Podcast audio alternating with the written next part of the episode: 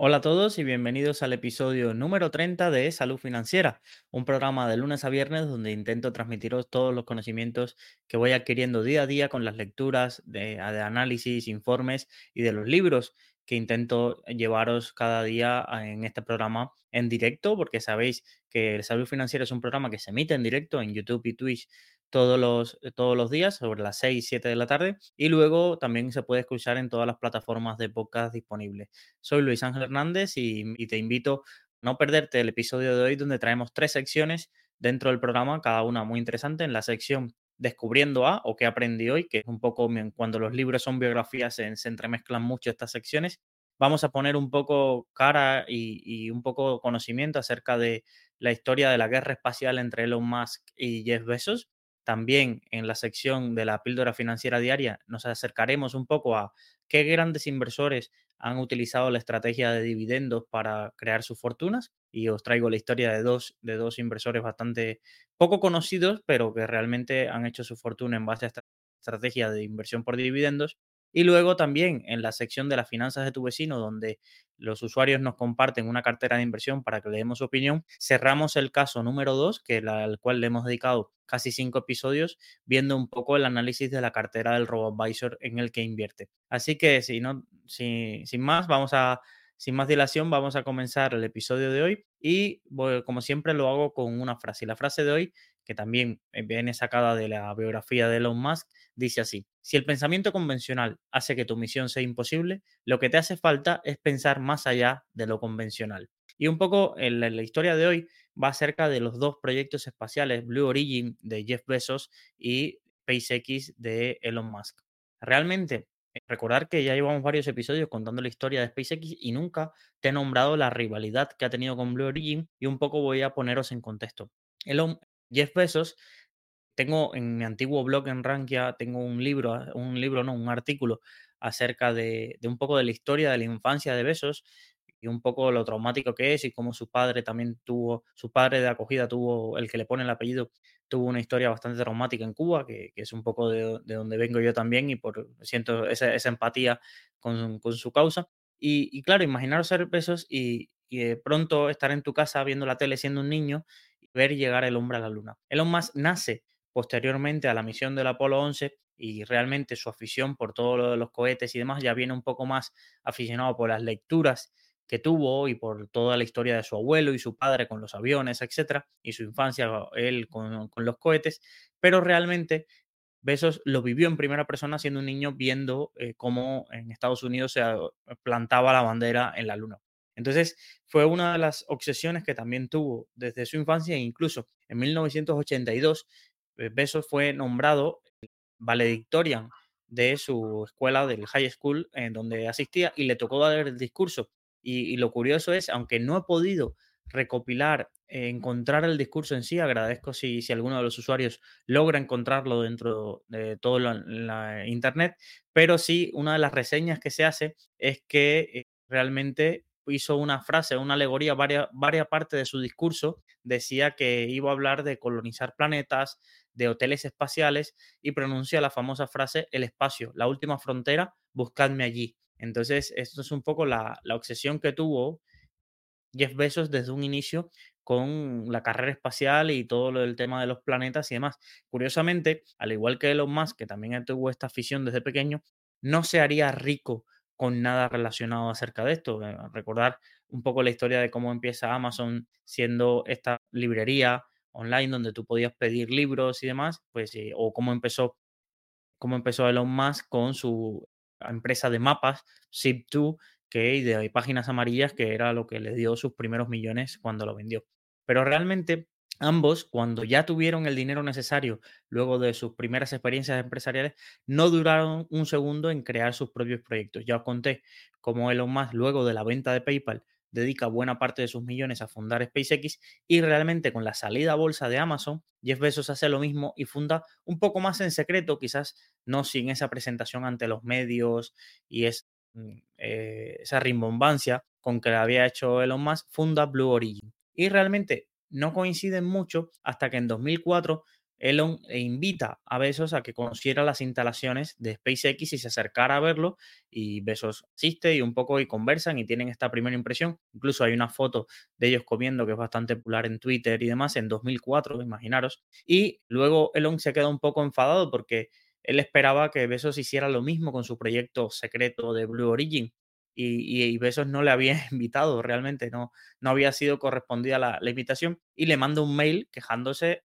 Jeff, de oye, mm, has, venido a ver mis instalaciones y ni siquiera me has invitado a ver las tuyas. Y Besos, que parece que ni le había dado importancia, coge y le, invita. Y Elon fue con su mujer, Justine, y Elon fue con Mackenzie Scott, que es muy conocida. Incluso un dato curioso de Mackenzie Scott es de la mujer realmente que ha llegado a la lista Forbes a un puesto más alto por un divorcio. Eh, se quedó con buena parte de la, fortuna de, de, Amazon, de las acciones de Amazon y, en la lista Forbes hoy es una de las personas más ricas del mundo luego de su divorcio. Entonces, para, no, para volver al caso, vuelven a conocerse, pero realmente en la visita a Blue Origin se ve que lo que cuentan en la biografía es que Musk no paraba de hablar y darle consejos y decirle a Besos que lo que estaba intentando no iba a funcionar porque ya lo había intentado antes y que tenía que centrarse en algo más comercial y demás.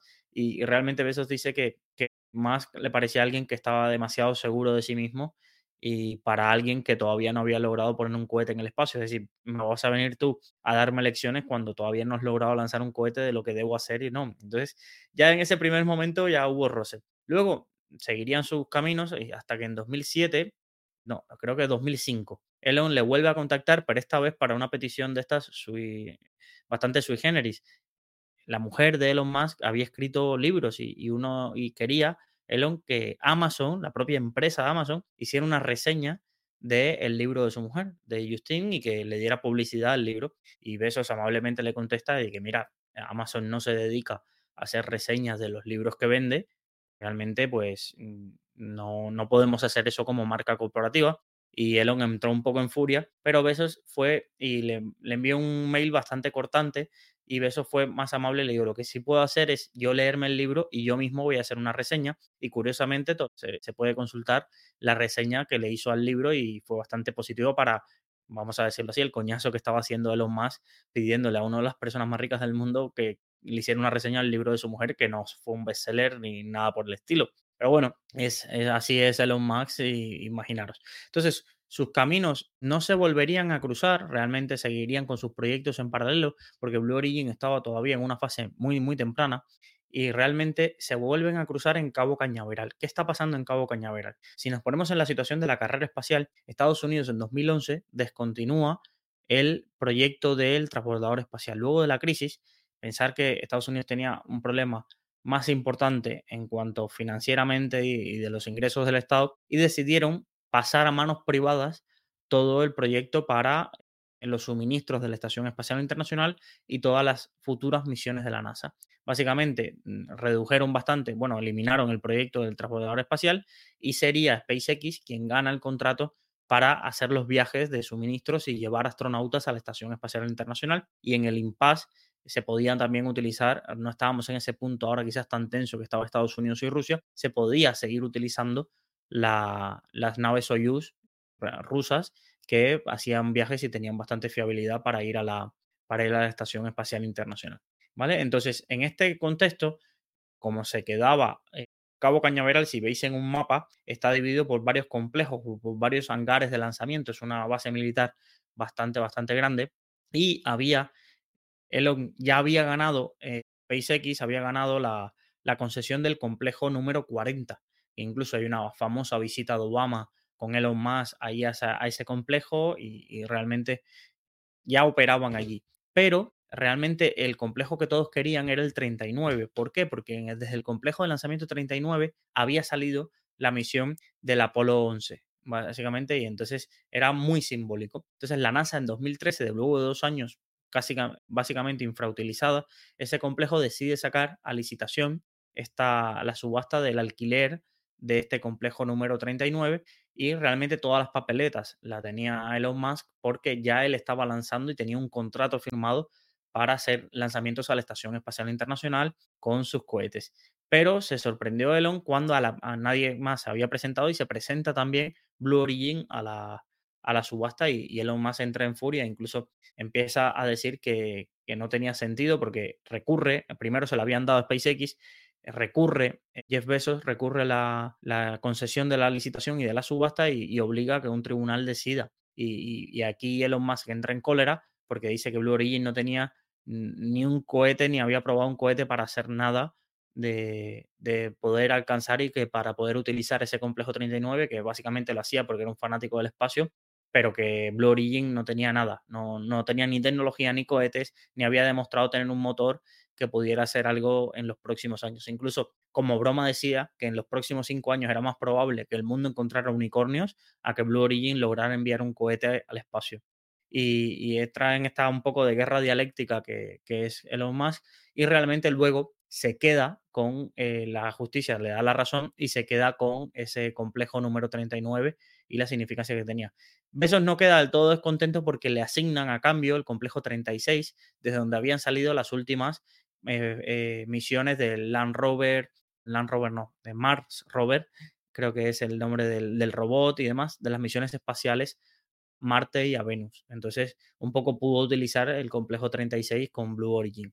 A partir de ahí, pues ya se notaba mucho más la fricción entre, entre ambas compañías y en 2015, realmente mientras SpaceX estaba centrado en los, su cohete Falcon 9 y demás, ocurre el primer lanzamiento con éxito de lo que sería un cambio revolucionario en toda la industria de los cohetes.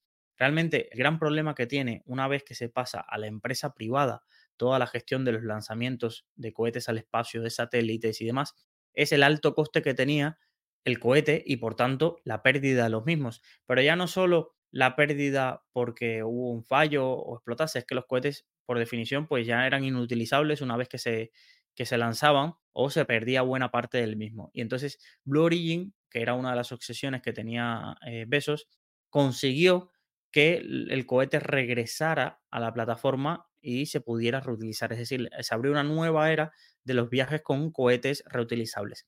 Entonces, aquí hay una curiosidad que el primer tweet de Besos en Twitter fue acerca de dándose la enhorabuena por haber conseguido que haber a ese cohete haber regresado y el éxito de Blue Origin y rápidamente le contesta a Elon de que eso que había hecho no era nada del otro mundo porque realmente él había conseguido que su, un modelo de sus cohetes tres veces ya hubiera ido al espacio y regresado. Realmente aquí todo tenía truco. Realmente Besos era el primero que llegaba a una altura tan alta, llegaba casi a 100 kilómetros y el cohete regresó, mientras sí es verdad, Elon tenía la razón de que tres lanzamientos anteriores de ellos habían conseguido, pero solo se habían alzado a 900 metros. Entonces, realmente aquí había cada uno con sus dialécticas y sus curiosidades, se, se un poco se echaban en cara estar celebrando eh, cuando ninguno había logrado conseguir enviar un cohete y que estuviera en órbita y luego regresase, que ese sería el siguiente punto,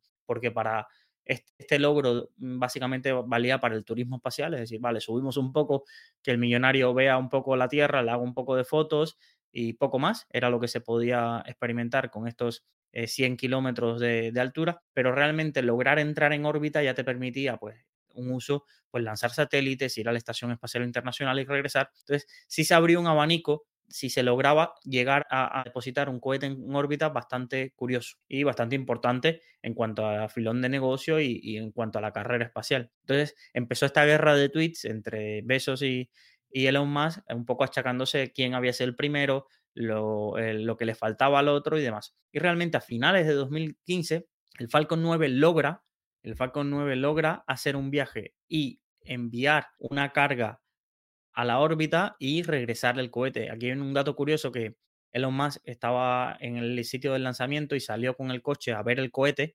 y cuando el cohete tenía que regresar siente una gran explosión y lo da por perdido y se va fastidiado al regreso de, de, de, donde estaban siguiendo el lanzamiento y cuando entra ve que todo el mundo está descorchando champán y dice, pero, y le han dicho, no, el cohete ha regresado y realmente él se queda, pero, y la explosión que yo sentí, pues la explosión había sido la reentrada del cohete a la atmósfera que había hecho ese, ese ruido, pero él pensaba que el cohete había, se había destruido y no había logrado aterrizar como, como habían planteado. Aquí otro dato curioso es que también hubo guerra porque eh, Blue Origin en secreto atentó una plataforma para en el medio del mar para que los cohetes pudieran aterrizar de forma segura y Elon Musk cuando se enteró de esta patente pues demandó Blue Origin la cancelación de esta patente porque decía que Elon decía que esto era una cosa que en todos los libros de ciencia ficción llevaba 40 o 50 años, que mucha gente había escrito como para que alguien llegara ahora y dijera que esto era una idea revolucionaria y que merecía ser protegida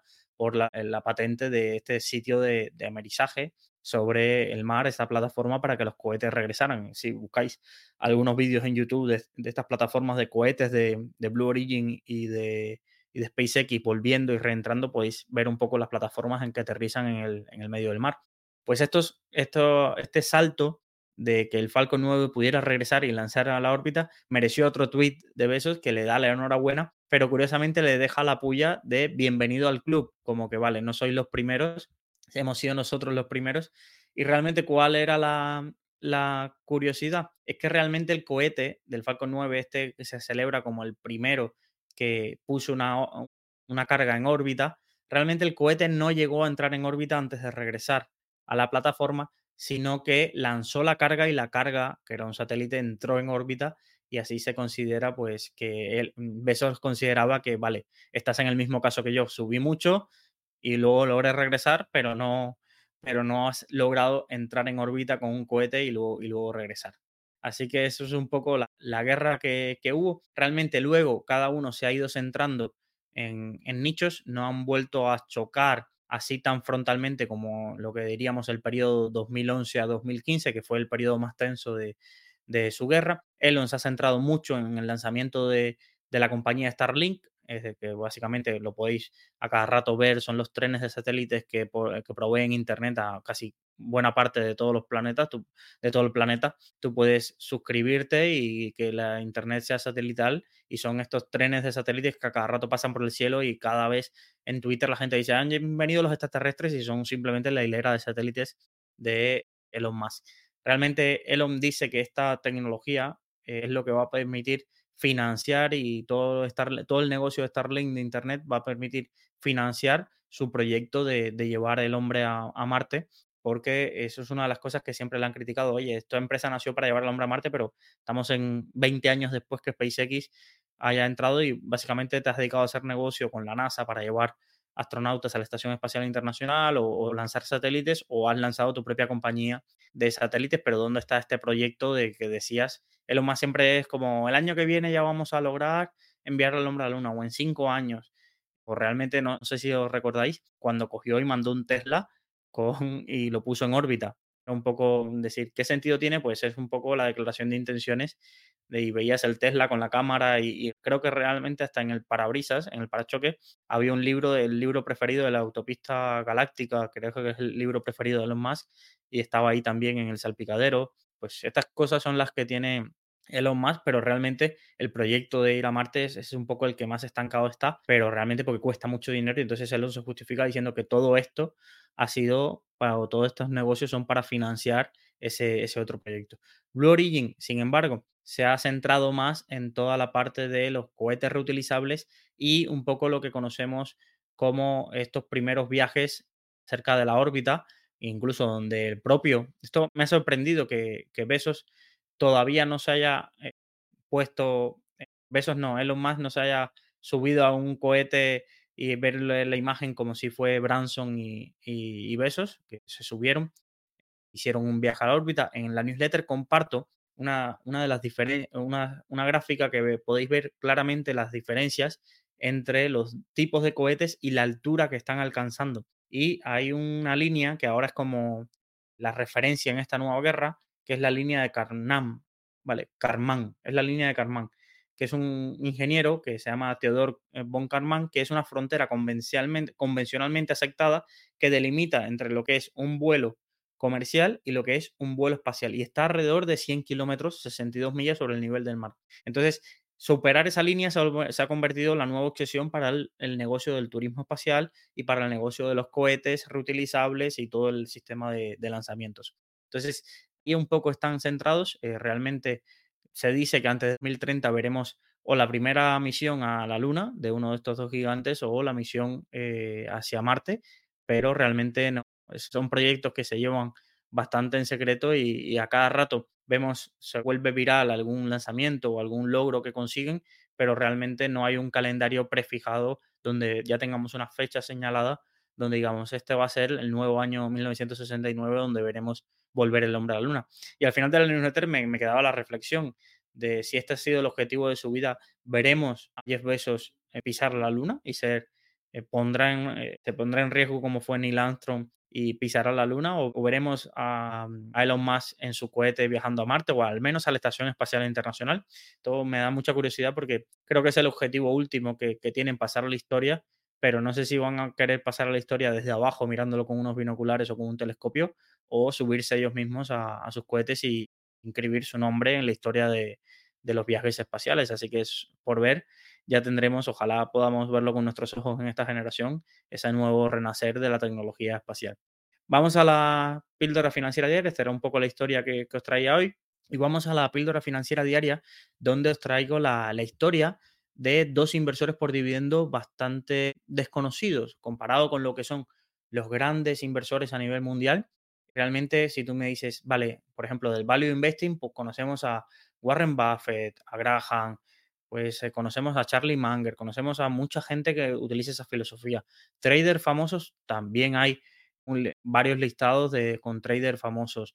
Quants, tenemos a Gene Simmons, eh, tenemos a un montón, pero vale, con lo popular que es la estrategia de inversión por dividendos, ¿tenemos algún ejemplo de grandes inversores a nivel mundial que haya seguido esta estrategia? Y os traigo dos. Es realmente curioso porque es injusto un poco decir que no hay grandes inversores porque, por ejemplo, una parte importantísima de la fortuna de, Berkshire Hathaway que, se le atribuye a Warren Buffett por su participación es gracias a los dividendos de las compañías que ha recibido.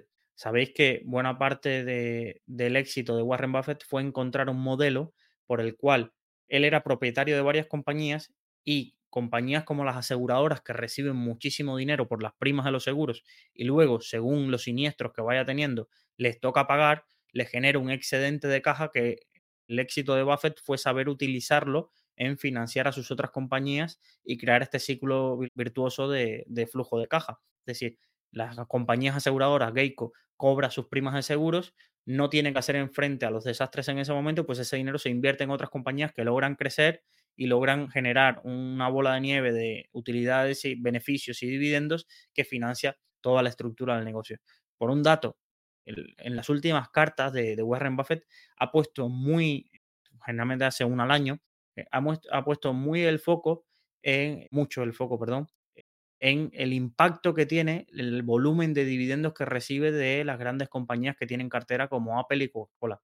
Estuve buscando el dato y en los últimos años ha recibido cada año cerca de 1.600 millones de dólares en dividendos solamente. Imaginaros que 1.600 millones es la capitalización de alguna de las empresas que están en el IBEX, toda la empresa. Pues esto es lo que recibe en un año Warren Buffett de, dividendos con Berkshire Hathaway de sus participadas, siendo Apple que está aportando cerca de 800, 900 millones de dólares en dividendos le corresponden de Apple y luego Coca-Cola y otras participadas, ¿vale? Pues entonces, vamos un poco a, los dos casos que traía hoy y uno, la más conocida que se ha hecho popular en los últimos años, es Geraldine Weiss, que es conocida como la reina de los dividendos, o aquí nos encanta poner en los dividendos siempre todos son la reina, el rey, el profesor, esto es, se, le encanta usar e, esos, esos adjetivos o eso. Entonces, eh, fue una persona que nació en 1926 y realmente fue muy influenciada por su padre y toda la le inculcó mucho lo de las finanzas, pero había muchas restricciones de género en esa época, es decir, no se veía una mujer al frente de una de un broker o de una corredora de bolsa o, en los grandes fondos de inversión no se veían a mujeres y estudió en la Universidad de California donde se especializó en negocios y economía.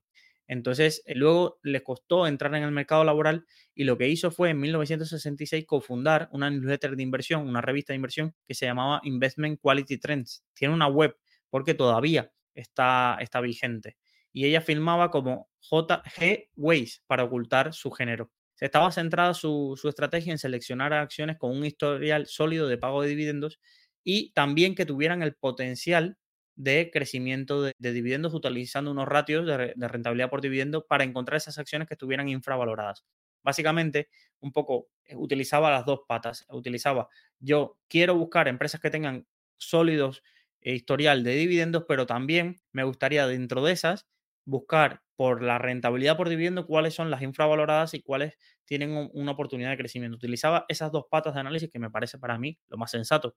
Es decir, comprar a cualquier precio empresas porque tienen un alto, un histórico de dividendos, pues no me llama demasiado porque todas las cosas tienen su precio. O por el otro lado, solo comprar empresas por rentabilidad por dividendo me parece que es el camino para comerte unas cuantas trampas de valor o quiebras de empresa. Entonces, esta mezcla de las dos, pues sí es un equilibrio que me parece bastante sensato.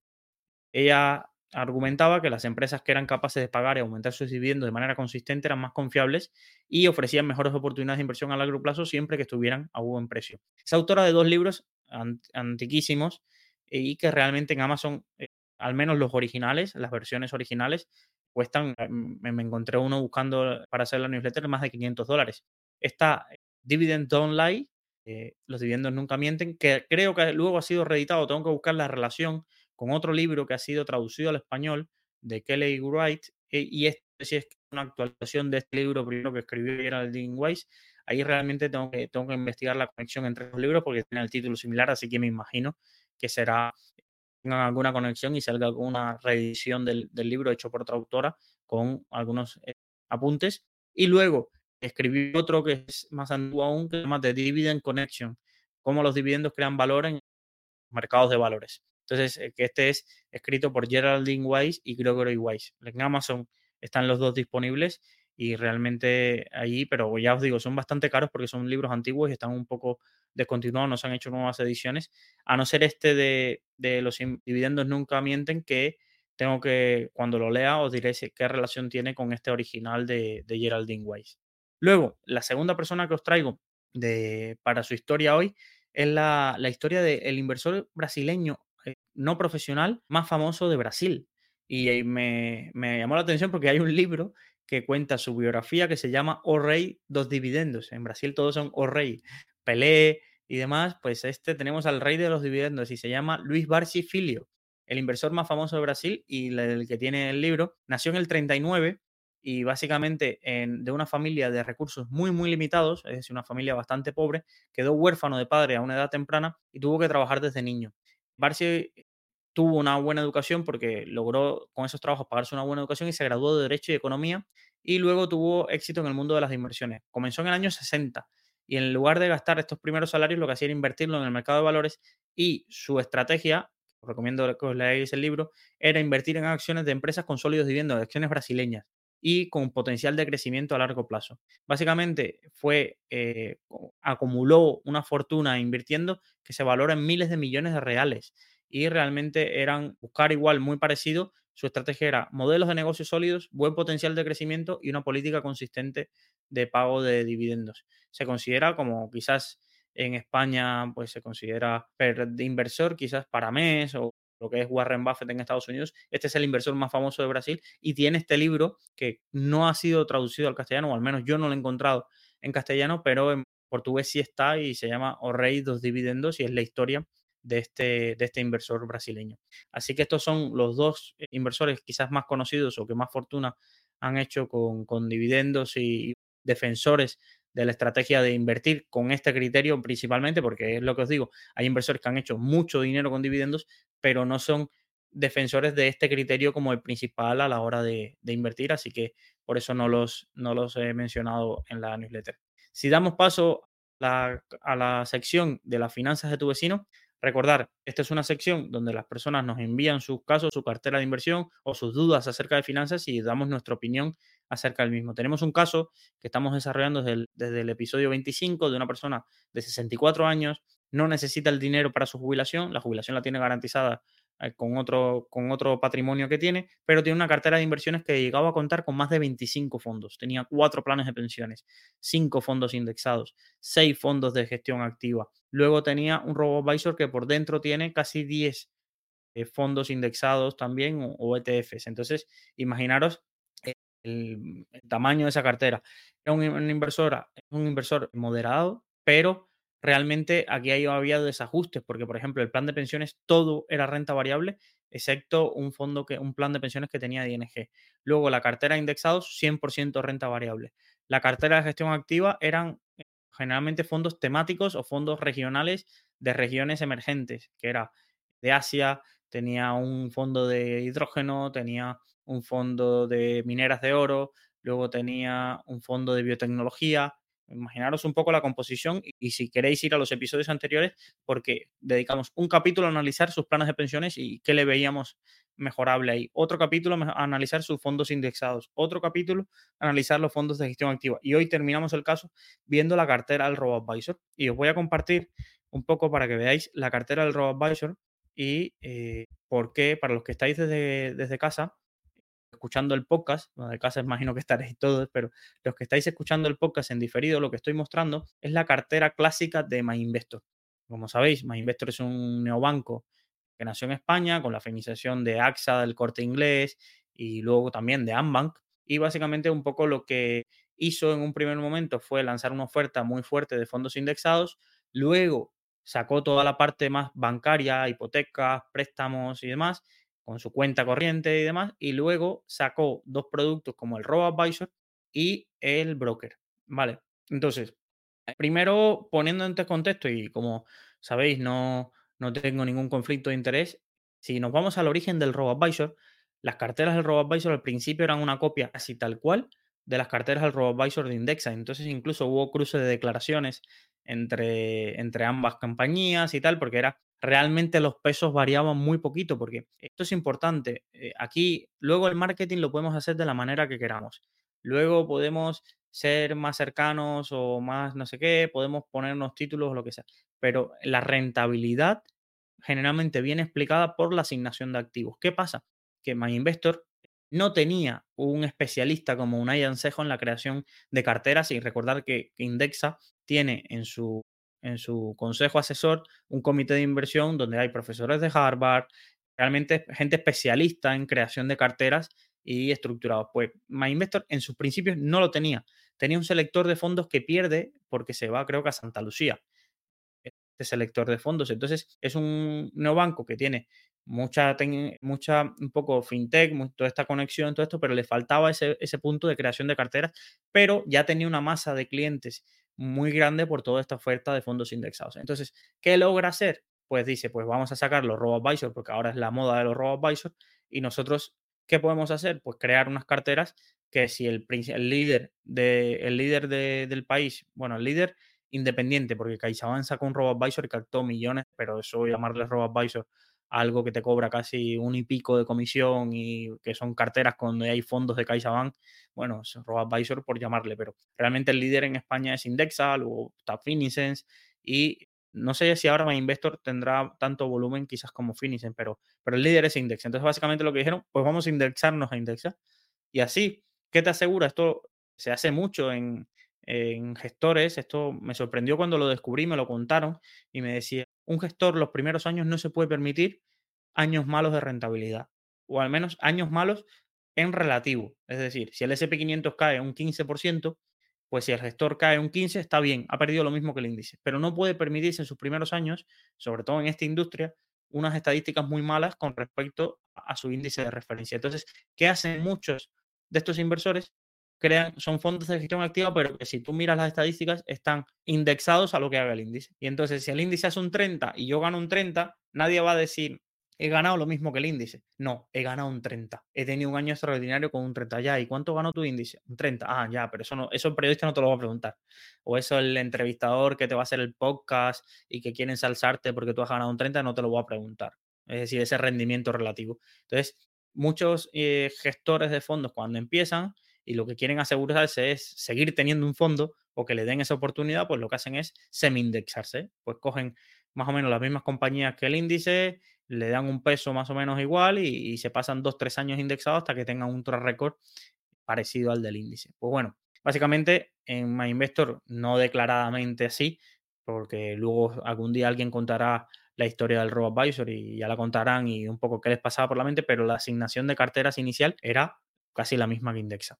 Entonces, luego, si es verdad que fichan a alguien de, creo que venía de BlackRock, Ignacio Arnau, eh, Ignacio, no, Vila de Sau, perdón, Ignacio Arnau, creo que es un gestor de, de Bestinver, Vila de Sau, y que viene de, toda esta industria que viene de Londres, que en la creación de carteras, y un poco lo traen como director de inversiones y lo meten a hacer un poco la reconfiguración de las carteras eh, indexadas que tenía eh, MyInvestor. Y realmente, si nos miramos, lo estoy compartiendo aquí en pantalla, pues tiene ahora mismo cinco niveles de riesgo y cinco carteras, con la curiosidad, y esto es algo interesante, de que la que tiene un riesgo muy alto, porque generalmente se basan en el riesgo, ha tenido desde el lanzamiento en 2020 una rentabilidad del 46% la que menos riesgo tiene, pues has perdido un menos 5,2. Ojo, y te lo ponen en, verdecito. La pérdida en verdecito también, que parece que, has ganado dinero. No, no, pues has perdido dinero. Entonces, la cartera con riesgo medio bajo, 7,9. Esto es como curioso, es decir,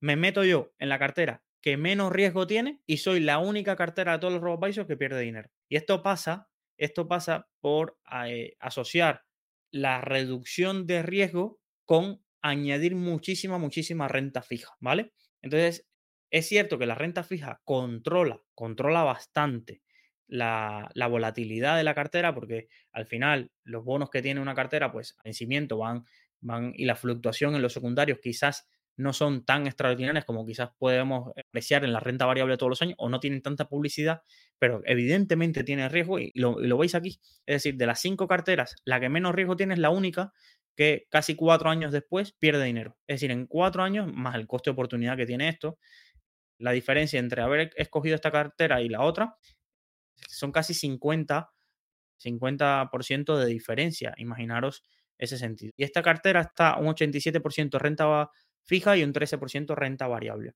Y significa de que yo no esté recomendando hoy esta cartera, o, mi opinión, si alguien tiene poco riesgo, pues hoy es un escenario donde esta cartera es admisible. ¿Por qué? Porque han subido tan fuerte los tipos que quizás está, es más probable una bajada de tipos o unos tipos a este, a este nivel durante unos años que veamos de nuevo los tipos al 0%. Lo que no tenía sentido es que alguien se metiera en el momento histórico, histórico, desde que tenemos productos de renta fija, con los tipos de interés más bajos, pusiera todo su dinero en carteras que estaban llenas de renta fija en ese sentido. ¿Por qué? Porque ante cual, es decir, bajar más era ya casi contra la ley de las matemáticas y, la racionalidad de los inversores posible. Porque básicamente la única forma que esas personas podían ganar dinero es que algunos de los productos que tuvieran fueran a vencimiento y otorgaran algo de rentabilidad o que siguieran bajando los tipos, pero ya estaban al cero. Es decir, y las facilidades de depósito incluso en negativo. Imaginaros cómo estaba el escenario. Entonces, ¿Qué pasó? Que subieron los tipos de interés y todas estas carteras han tenido pérdidas brutales. Y, yo me imagino, no sé, el trabajo de explicación que han tenido que dar, no solo lo ha pasado a ellos, ¿eh? esto vamos a aclararlo, no solo lo han pasado a ellos, lo ha pasado a muchísimos robo-advisors o muchísimos asesores financieros que, claro, convencen a alguien de decir, mira, vamos a invertir, pero tranquilo, vamos a invertirte en algo sin riesgo, y luego se encuentra con que la parte sin riesgo es la que más dinero pierde. Entonces, a mí lo que me causa un poco eh, poco confusión en la cartera de esta persona es, oye, tenemos 25 fondos de renta variable y luego el robo-advisor lo metemos en el perfil más bajo de riesgo, en el más bajo. Entonces, me queda dudas de realmente qué perfil de riesgo tienes, porque no, no me casa, no me casa que buena parte de tu cartera esté en productos de renta variable, incluso renta variable temática. Es verdad que alguna parte ya la hemos pasado indexado, pero planes de pensiones a veces caros y volátiles. Eh, y luego tengamos en la apuesta del robo-advisor que es una cartera muy diversificada a nivel global, tengamos el riesgo más bajo. Entonces, ahí me genera bastantes dudas de, un poco de la construcción de cartera y ese sería el principal consejo que le daría. Oye, vamos a volver a los inicios. ¿Cuál es tu perfil de inversor? ¿Cuál es tu horizonte temporal? Porque es como alguien que me diga que no le gusta la velocidad, pero el coche que se compra es un Ferrari, ¿sabes? O al revés, alguien que le gusta la velocidad, pero decide comprarse un coche de pocos caballos. algo no, me, algo no me, llama en esta historia y realmente quizás lo que me preocupa es que no sepa de coche. Realmente, y que estemos metidos aquí y según algunas cosas ponemos una cosa, en otra ponemos otra y realmente nunca vamos a tener los, los resultados que buscamos porque si mañana hay un pico de volatilidad, ay, la cartera de renta variable me va a ir bien, ay, me lo llevo todo para ahí, ay, luego cae la bolsa, ay, me lo llevo todo a renta variable, quizás a renta fija, quizás es el peor momento la renta fija, pero bueno, vamos a, para ser un poco más didáctico, veamos qué hay por detrás de esta cartera. Básicamente las carteras de RoboVisor detrás lo que tienen son fondos indexados. Y entonces aquí esta cartera, la clásica de, de MyInvestor, tiene un 87% de renta fija y un 13% de renta variable. Pero vamos a ver qué renta variable tiene. tiene el Fidelity SP500 un 8%, el iShares Emerging Market un 3% y el Fidelity MSCI Europe un 2%. Vale, del 13% que tenemos de renta variable, pues ya tenemos un 3% que es arriesgado, que es emergente. Luego tenemos el SP500. Pues a mí aquí eh, realmente toda esa composición, pues en vez de esos tres fondos, lo, sustituyo por un ETF del, del ACWI y me vamos, tan con tan pancho me quedo. Esos tres eh, fondos por separado en sí no me dicen nada. Es verdad que no hay un fondo indexado al ACWI y por eso se tienen que hacer estas triquiñuelas de añadir un poco Estados Unidos, pero al final es una composición muy parecida. ¿Qué deja fuera aquí? Generalmente va a dejar fuera aquí todos los países que no son emergentes, pero no son Estados Unidos. Es decir, aquí ¿qué estás dejando fuera? Estás dejando fuera Japón, estás dejando fuera Australia, estás dejando fuera, a ver si me dejo algún otro país que esté dejando fuera. No, no, claro. Y está dejando de esas grandes economías en esa cartera de, del RoboAdvisor, está dejando fuera eso. Pero realmente lo que más me llama la atención, y ojo, eh, que voy a poner la, la, diferencia que yo llevo siete años en esto y que ha hecho esta cartera viene de BlackRock y viene todo esto y, quizás lo que falta son horas de que me explique por qué ha hecho esto, ¿vale? Pero realmente, por ejemplo, la cartera de renta fija, de pronto un 38%, un 38%, ¿eh? casi, estamos hablando de casi un 60%, 38% de la cartera está en un fondo SG de bonos corporativos, es decir, bonos de empresas, que son generalmente, evidentemente, quizás las que más rentabilidad dan, pero los que más riesgo tienen. SG. Yo aquí no sé esta apreciación de primero el SG en bonos, es decir, empresas de bonos. Yo lo de los cartelitos SG de las empresas, que me digan que la deuda de una empresa es SG o de que esa empresa es SG, realmente me aporta poco y generalmente cada vez que llevan la etiqueta SG tienen varios puntos más caros que los que fondos que no indexados que no son ESG realmente. Entonces, que el mayor precio de la cartera está ahí. Luego tenemos bonos a corto plazo corporativos, también a nivel mundial, con el Vanguard Global Short Term. Luego tenemos el Vanguard a 20 años del Tesoro, ¿vale? Bonos del Tesoro. Y luego tenemos bonos ligados a la inflación un 10% y bonos de Estados Unidos también un 10%. Entonces, eh, por ejemplo, de renta fija Europa, 20 años. Esta cartera, a pesar de ser conservadora, y yo creo que aquí fue donde tiene el golpe grande, porque los, los bonos a corto plazo han sufrido con la subida de tipos, pero no tanto, porque son a corto plazo y el vencimiento lo tienen pronto. Los bonos globales, pues evidentemente si han subido los tipos de interés, habrán subido en todos lados. Los bonos ligados a la inflación, cuando suben las perspectivas de inflación, que es decir, que lo tenían en la cartera, mal no lo tienen que haber hecho del todo ese tipo de fondos. Es decir, Tendríamos que buscar cada uno, a ver si los puedo abrir. No, no están aquí clicables, pero los podríamos abrir y analizarlos por cada uno. Pero realmente aquí el destrozo en esta cartera de, renta fija se lo tiene que haber hecho los bonos a 20 años europeos. Claro, porque son bonos con una duración larguísima eh, que, que, tienen, sufren, deben haber sufrido bastante. Mira, voy a buscar a ver si veo la rentabilidad de este fondo indexado, ¿vale? A ver si os la muestro a ver cuánto, cuánto la rentabilidad del Vanguard 20 años, 20 años, sí, Euro Treasury Index. Claro, mira, aquí está, aquí está el problema. Es decir, es que lo tenía casi clarísimo. destrozo que le ha hecho este fondo, tenía un 14% en este fondo indexado, ¿vale? En 2021 este fondo se come un menos, menos 10%, pero es que en 2022 este fondo se come un menos 40%, un fondo de renta fija, un fondo indexado. Entonces, ¿qué pinta un fondo con tanta duración pesando un 14% dentro de una cartera conservadora.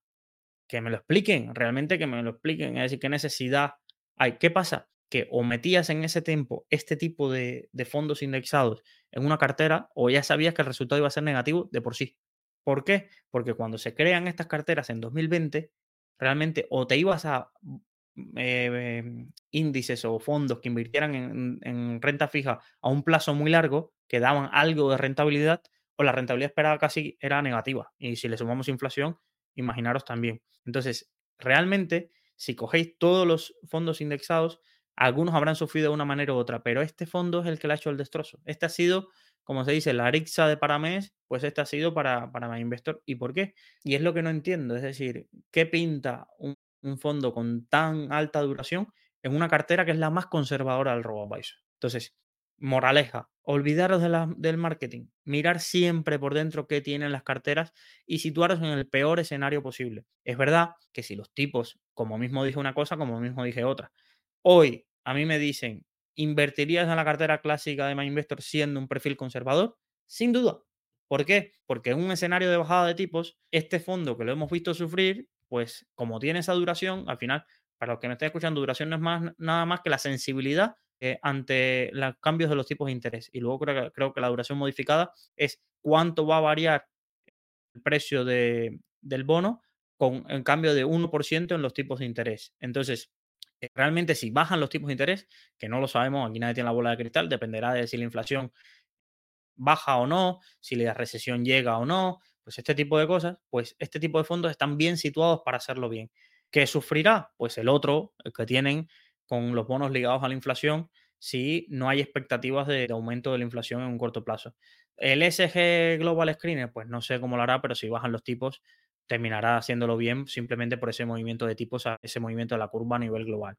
Y ya os digo, no soy un especialista puro y duro en renta fija que os pueda estar aquí afirmando, pero básicamente viéndolo ya, ya se ve por dónde ha perdido agua esta cartera y por qué los inversores más conservadores de MyInvestor están perdiendo aquí. Entonces, moraleja para esta parte de la sección de las finanzas de tu vecino. Tu cartera tiene que tener un sentido, tiene que tener una estructura lógica. No puedes eh, hacerte un chalet en el medio del campo porque te encanta el campo y no ponerle ventanas a la casa. Esto es básicamente a mí, yo cuando vi la cartera, me envió el Excel o el PDF con todos los fondos, es que no entendía nada. Y, y luego la distribución de renta variable, renta fija, entonces, ¿sabes? En el curso lo repetía mucho y decía, menos es más menos es más. Y esto lo aprendí del libro este de, de Unai Ansejo, el creador de Indexa, que decía menos costes, más rentabilidad. Así se llama el libro. Y, a veces lo que digo, menos fondos, más concreto, porque empezamos a añadir cosas que, es que ya no pegan, no pegan. Es decir, esta cartera, pues si tú me dices, mira, me fui una cartera 60-40 o me fui una cartera riesgo medio de RoboAdvisor, lo entiendo, porque digo, vale, tengo muchísima exposición a renta variable en lo que estoy seleccionando por mi cuenta pues me meto en algo más moderadito. Pero irme de invertir en un fondo de biotecnología o un fondo de hidrógeno y por otro lado irme a la cartera más conservadora que tiene fondos dentro que lo puedan hacer muy mal en caso de subida de tipos, en un momento donde los tipos estaban al mínimo, esto ya no, no, encaja, no encaja, ¿vale? No encaja, pero, pero bueno, que, todos hemos hecho estos errores, que, que levante la primera piedra quien no se ha equivocado. Yo tengo mm, varios, varios fondos en el armario escondidos, pero de que me he comido, es decir, de meterme en fondos, que eh, tenían una valoración de compañías que no ganaban dinero, pero que estaban creciendo y eran el futuro del mundo, pues, pues de eso tengo, o de meterme en megatendencias y, y la megatendencia realmente por dentro las compañías están más infladas y cuando se ha recortado todo ese flujo de financiación ha empezado a sufrir, pues también he tenido. estuve a punto, tuve, tuve a punto, ¿no? Tuve una semana antes de que comenzara la guerra de Ucrania y Rusia, y yo no lo sabía, evidentemente, eh, tenía un fondo del PIC de Rusia.